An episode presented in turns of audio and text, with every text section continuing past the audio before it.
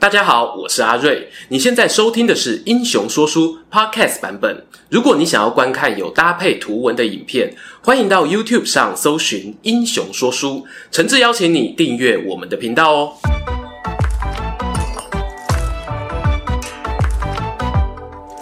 Hello，英雄说书的观众朋友，你们好，我是说书人阿瑞，替大家带来精彩的英雄故事。上周五啊，拍完诸葛亮传人的影片呢，录完影之后，我发现。我怎么有一个人没讲哦？他才是水镜书院的正牌弟子啊，不像诸葛亮的那样天天翘课。而且呢，这个人在诸葛亮死后哦，还真的有挂名半个丞相的头衔。是谁那么厉害呢？让我们欢迎哦，本片的主角蜀汉左将军项朗。其实啊，这一片呢摆在后面出哦还是好的，因为上支影片呢，如果说的是台面上的行礼如仪。那今天要讲的后半部就是交班台面下的暗潮汹涌。废话不多说啦，我们就先从向朗的出生背景开始吧。向朗字巨达，他是荆州襄阳宜城人哦，和马家五兄弟是同乡。五兄弟中呢，最有名的就是那个白眉毛马良，还有守街亭的马谡。他们与向朗呢，也是从小认识的朋友。根据《襄阳记》的记载，向朗年少时就拜入司马徽门下学习，和徐庶、庞统、韩松等知识分子呢都有结交。这其实哦，就已经反映了好学校能带给你什么好处啊？千金难买的人脉啊！庞统呢，那不用说了。凤雏的外号响叮当，陆续呢在周瑜、刘备手下都工作过。徐庶则是当时接引刘备认识荆州的重要人选，后来也被挖角到曹营上班。至于韩松，虽然哦知名度稍低，但他可是刘表手下名望卓著的重臣哦。曹操取得荆州后，更将他拜为九卿的高位。这些学长啊都这么优秀，我们向朗呢当然也不落人后。他先是投入刘表阵营，获得了临居县长这个位置。这是在哪里呢？大家还记不记得？多年以后，关羽兵败孙权，惨遭俘虏的地方，没错，就是临居。这里呢位于荆州西部，境内啊包含了山丘密林以及许多原住民族居住。换句话说呢，就是平地与蛮荒的交界地带。唉，当年啊，关羽要是成功逃进山中呢，那就有一线生机哦，可以往西回到益州见刘备了。但现在不是感叹的时候啊，我们把时光呢转回项朗当县长时，邻居旁边的邻居不是刘备，而是刘璋。我们在之前影片呢有聊过，刘表跟刘璋的关系不好哦。因此呢，这个职缺并不是让你安心种田的太平官，而是要随时准备快速应变的前线指挥。手头上啊是有军队的。从后续的记载呢，也证明了这个猜测。刘表过世，项朗没有投靠曹操，而是加入刘备。紧接着呢，爆发赤壁大战，刘备平定荆南。这时候，项朗被赋予了统领秭归、夷道、巫山。夷陵四县军政大权的任务，而这块地盘呢，就是接下来哦，刘备要执行三分天下大计，进入益州攻击刘璋的入口。听到这里，你会发现啊，项朗的任务很关键呐。虽然不是直接冲锋陷阵的武将哦，但他负责的地区如果失守，整个大军呢就可能陷入被首尾夹击的窘境。而他这时候呢，不过加入刘备阵营短短时间，怎么就能接手这么重要的任务呢？我认为啊，与荆州帮的人脉脱不了关系。就跟现在有大家求职一样，刚毕业的大学生呢，通常会去一零四啊投履历。但如果呢有一点工作经验的人，找朋友帮忙内推，往往哦能够得到更好的面试机会。向朗他用相对短的时间取得了人人称羡的职缺。刘备入蜀后呢，他被封为巴西太守，但很短的时间就被转封臧哥，又调去房陵驻守。我个人猜测，很可能是有当时巴西北边开始有曹魏夏侯渊、张合军团进逼的压力，因此呢，刘备挑选打仗更有把握的三弟张飞来帮忙，项朗呢就继续负责戍守益州边境山地的任务。这里啊，做个插播哦，感觉进入益州后呢，向朗升官的速度有踩刹车。史书上呢，对于他的个性啊，给了一段描述，和曹操手下的郭嘉很像，不治素简，行为举止呢不符合知识分子的要求。会不会是这个因素稍微阻挡他的官运呢？答案是啊，向朗哦，作为一个地方官吏的才能还是很好的哦，所以这个刹车没有踩住太久。等到刘备过世后呢，他就被调回了中央。除了靠本身能力啊，还有个外在因素推了一把。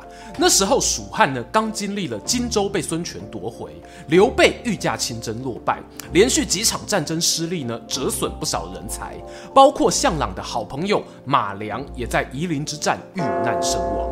诸葛亮哦，以丞相之资统筹国内大小事，急需人才使用啊。因此呢，项朗回归成都之后，就带领了丞相长史一职。上回影片讲过哈，做过诸葛丞相长史的，基本上呢都有接班候选人资格。张毅、蒋琬是典型的例子，而向朗呢，这个代理长史的职位，其实比前面两人都还要早哦。没多久，诸葛亮发动南征计划。这时候呢，向朗就负责留守成都，至少有一年的时间哦，以最高行政官员的身份陪伴在小皇帝阿斗旁边。这也是向朗啊最光荣的日子。补充一下哈、有人会在史料上看到向朗的长史呢，只是代理。正牌的长史是一个比较不出名的王连，这个老王啊，他原本是刘璋手下，颇有忠义之名哦，也推荐了不少益州官员给刘备录用。我觉得呢，诸葛亮把长史的位置让王连挂名，向朗代理的目的呢，是有那么一点派系平衡的味道啦。然而，向朗的光荣时刻呢，非常短暂。诸葛亮南征回归，紧接着就发动北伐曹魏的行动，把好朋友向朗呢随军一起带到汉中。这原本可能是好意啊，但偏偏命运捉弄人。蜀汉的第一次北伐呢，碰上那场经典的街亭防守战。你说怎么不管讲什么都会讲到街亭？这真的不是我愿意的啦！街亭才是《三国志》的本体嘛。话说啊，项朗人在北伐军中，听到前线传来失守的消息。他身为重臣哦，知道这个据点对于战略影响重大，知道马谡曾经立过那该死的军令状。当然啦，他可能也想起了马谡的哥哥马良几年前才因为作战过世。向朗是不是顾念着与马家兄弟党的旧情，才有了接下来徇私护短的行为？街亭一败，蜀军四散奔逃。王平啊，孤军收拢兵马，回头跟诸葛丞相报告，军队主帅马谡却不见踪影，是临阵战死，亦或被魏军俘虏呢？大家一时哦没有头绪。军事会议上呢，向朗低着头啊，不敢看诸葛亮一眼。他心里或许想着：孔明啊，我不盼望你能原谅我，你和右长啊都是我的朋友，我谁都不想失去啊。向朗隐瞒了马謏还活着的消息。想要掩护他逃亡，不料呢，纸包不住火，终究被诸葛亮发现。阿亮呢，无法容忍这种向朗公私不分的行为，大手一挥啊，把向朗免官遣送回成都。有好几年的时间呢，都在蹲冷板凳。知道这个处置哦，有没有让大家想到李严呢？当然，向朗与李严的过错有严重程度的差别啊。更大的不同是呢，我们向朗不只和荆州帮有交情，他与刘家人的关系呢也不差。《三国志》写道，他遭到免官的几年后呢，又重新哦被启用为光禄勋。等到诸葛亮过世，阿斗更是大张旗鼓啊，帮向朗升官，担任左将军兼持节行丞相事。这个左将军呢，过去是刘皇叔打天下的招牌，丞相呢，更是诸葛亮的专属头衔。然而哦，大家不用觉得说，这是不是就代表向朗的权力一人之下万人之上哦？事实上呢，这时候他也已经年迈了。真正继承诸葛亮军政任务的人，还是要看我们上一集影片哦，那些少年辈。而向朗呢，他就像是一个神主牌般的存在。这种神主牌呢，在刘备时期也有。还记得他自称汉中王时，封了名士许靖为太傅，实际上呢，并没有给太多实权向。朗的状况很类似哦。他虽然挂名持节行丞相事，却只有呢在册封张皇后啊、皇太子刘玄的时候露个脸哦。这个假设呢，我觉得算合理。说到底啊，供奉神主牌呢，往往是政治权谋的考量。拱向朗上位这个决定，不太可能是诸葛亮接班人蒋琬提议的。我猜呢，多半是阿斗或当时他身边的人建议这么做。一来可以展现作为帝王的权柄，二来呢，可以把国家运转的核心从北方汉中前线哦拉回朝廷中央。这个操作呢，确实很高明。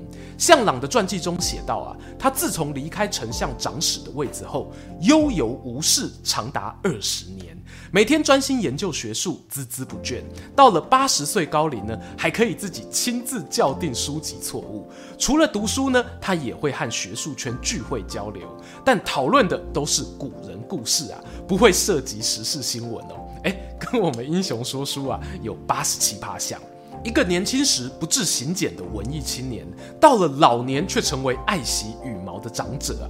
究竟是人生中哪件事情对他影响最大呢？少年时，他效力于刘表，肩负了观察刘璋，随时哦要趁虚而入的战略任务。加入刘备阵营后呢，向朗身兼荆州、益州两地人脉，也成为刘备夺取益州的重要敲门砖。此外，他也经历了魏、蜀、吴三分天下，刘备病逝白帝城，诸葛亮星落五丈原，三国故事里的名场面一一浮现眼前。甚至他还要面对自己的儿子向宠在征讨汉家蛮夷的时候遇害，白发人送黑发人的伤心无奈。公元二四六年，蒋琬、董允相继过世。隔年啊，向朗也撒手人寰。这一年呢，后主刘阿斗四十岁了。对于向朗而言，权力啊、名声那些大概都不重要。我猜他坐在家中翻开书本阅读时呢，回忆起哦人生最快乐的时光，大概就是那段在水镜书院的日子吧。同学们呢，彼此引经据典，看谁厉害。孔明、徐庶都围坐在老师司马徽身旁，露出无忧无虑的微笑。喜欢今天的故事吗？英雄说书需要你的支持，让好故事被更多人听到。动动手指订阅我们频道，打开小铃铛，选择接收全部消息，这对创作者的帮助非常非常大。如果你还想要给我们更多鼓励，也可以扫描加入会员 QR code，用每个月一杯咖啡的钱赞助我们的内容创作。这里是英雄说书，我们下次再见，拜拜。